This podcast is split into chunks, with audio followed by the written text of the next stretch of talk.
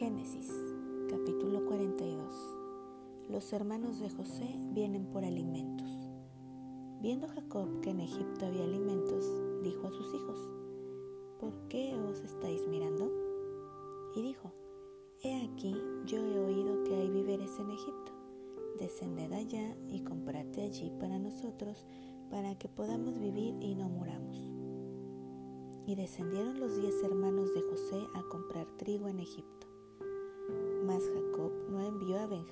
hermano de José, con sus hermanos, porque dijo, no sea que le acontezca algún desastre. Vinieron los hijos de Israel a comprar entre los que venían, porque había hambre en la tierra de Canaán. Y José era el señor de la tierra, quien le vendía a todo el pueblo de la tierra. Y llegaron los hermanos de José y se inclinaron a él rostro a tierra. Y José, cuando vio a sus hermanos, los conoció, mas hizo como que no los conocía y les habló ásperamente y les dijo, ¿De dónde habéis venido? Ellos respondieron, de la tierra de Canaán para comprar alimentos. José, pues, conoció a sus hermanos, pero ellos no le conocieron. Entonces se acordó José de los sueños que había tenido acerca de ellos y les dijo, ¿Espías sois? Por verlo descubierto del país habéis venido.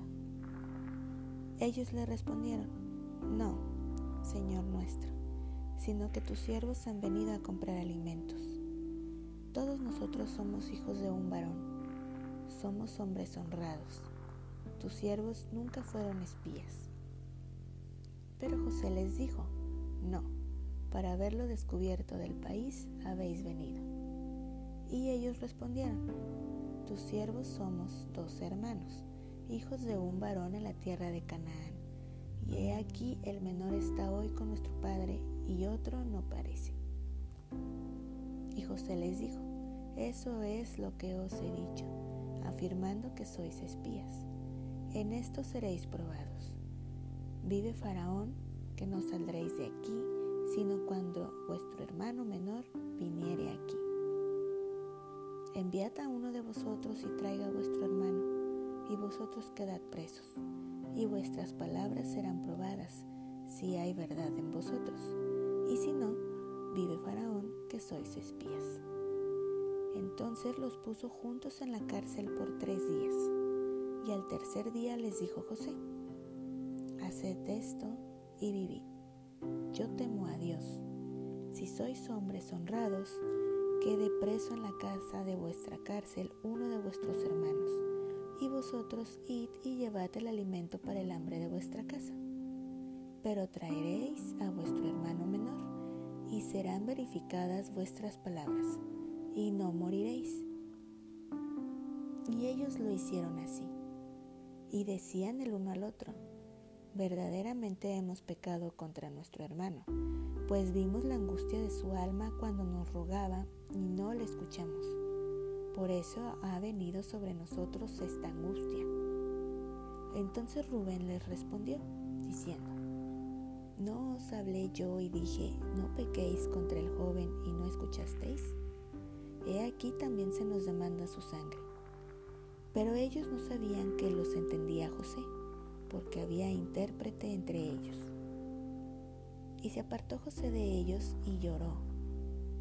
Después volvió a ellos y les habló y tomó de entre ellos a Simeón y lo aprisionó a vista de ellos. Después mandó José que llenaran sus sacos de trigo y devolviesen el dinero de cada uno de ellos poniéndolo en su saco, y les diesen comida para el camino. Y así se hizo con ellos. Y ellos pusieron su trigo sobre sus asnos y se fueron de allí. Pero abriendo uno de ellos su saco para dar de comer a su asno en el mesón, vio su dinero que estaba en la boca de su costal. Y dijo a sus hermanos, mi dinero se me ha devuelto, y helo aquí en mi saco. Entonces se les sobresaltó el corazón, y espantados dijeron el uno al otro, ¿qué es esto que nos ha hecho Dios? Y venidos a Jacob su padre en tierra de Canaán, le contaron todo lo que les había acontecido, diciendo, Aquel varón, el Señor de la tierra, nos habló ásperamente y nos trató como espías de la tierra. Y nosotros le dijimos, somos hombres honrados, nunca fuimos espías. Somos dos hermanos, hijos de nuestro Padre. Uno no parece y el menor está hoy con nuestro Padre en la tierra de Canaán. Entonces aquel varón, el Señor de la tierra, nos dijo, en esto conoceré que sois hombres honrados. Dejad conmigo uno de vuestros hermanos y tomad para el hambre de vuestras casas y andad. Y traedme a vuestro hermano el menor, para que yo sepa que no sois espías, sino hombres honrados. Así os daré a vuestro hermano y negociaréis en la tierra. Y aconteció que vaciando ellos sus sacos, he aquí que en el saco de cada uno estaba el atado de su dinero. Y viendo ellos y su padre los atados de su dinero, tuvieron temor. Entonces su padre Jacob les dijo, Me habéis privado de mis hijos. José no parece, ni Simeón tampoco, y a Benjamín le llevaréis. Contra mí son todas estas cosas. Y Rubén habló a su padre diciendo, harás morir a mis dos hijos. Si no te lo devuelvo, entrégalo en mi mano, que yo lo devolveré a ti. Y él dijo, no descenderá mi hijo con vosotros, pues su hermano ha muerto y él solo ha quedado. Y si le aconteciere algún desastre en el camino por donde vais, haréis descender mis canas con dolor al Seol. Capítulo 43 los hermanos de José regresan con Benjamín. El hambre era grande en la tierra. Y aconteció que cuando acabaron de comer el trigo que trajeron de Egipto, les dijo su padre, Volved y comprad para nosotros un poco de alimento. Respondió Judá diciendo, Aquel varón nos protestó con ánimo resuelto diciendo, No veréis mi rostro si no traéis a vuestro hermano con vosotros. Si enviares a nuestro hermano con nosotros, descenderemos y te compraremos alimento. Pero si no le enviares, no descenderemos, porque aquel varón nos dijo, no veréis mi rostro si no traéis a vuestro hermano con vosotros. Dijo entonces Israel, ¿por qué me hicisteis tanto mal, declarando al varón que tenías otro hermano? Y ellos respondieron, Aquel varón nos preguntó expresamente por nosotros y por nuestra familia diciendo, ¿vive aún vuestro padre? ¿Tenéis otro hermano? Y le declaramos conforme a estas palabras. ¿Acaso podíamos saber que él nos diría, haced venir a vuestro hermano? Entonces Judá dijo a Israel su padre, envía al joven conmigo que vivamos y no muramos nosotros, y tú y nuestros niños. Yo te respondo por él. A mí me pedirás cuentas. Si yo no te lo vuelvo a traer y si no lo pongo delante de ti, seré para ti el culpable para siempre. Pues si no nos hubiéramos detenido, ciertamente hubiéramos ya vuelto dos veces. Entonces Israel su padre les respondió, pues que así es, hacedlo. Tomad lo mejor de la tierra en vuestros sacos y llevad a aquel varón un presente, un poco de bálsamo, un poco de miel, aromas y mirra, nueces y almendras. Y tomad en vuestras manos doble cantidad de dinero y llevad en vuestra mano el dinero vuelto en las bocas de vuestros costales. Quizá fue equivocación. Tomad también a vuestro hermano y levantaos y volved a aquel varón. Y el Dios omnipotente os dé misericordia delante de aquel varón, y os suelte al otro vuestro hermano y a este Benjamín. Y si he de ser privado de mis hijos, séalo. Entonces tomaron aquellos varones el presente y tomaron en su mano doble cantidad de dinero y a Benjamín. Y se levantaron y descendieron a Egipto y se presentaron delante de José. Y vio José a Benjamín con ellos y dijo al mayordomo de su casa, lleva a casa a esos hombres y degüella una res y prepárala, pues estos hombres comerán conmigo al mediodía. E hizo el hombre como José dijo, y llevó a los hombres a casa de José. Entonces aquellos hombres tuvieron temor, cuando fueron llevados a casa de José y decían, por el dinero que fue devuelto a nuestros costales la primera vez nos han traído aquí para tendernos lazo y atacarnos y tomarnos por siervos a nosotros y a nuestros asnos. Y se acercaron al mayordomo de la casa de José y le hablaron a la entrada de la casa y dijeron, ay Señor nuestro, nosotros en realidad de verdad descendimos al principio a comprar alimentos.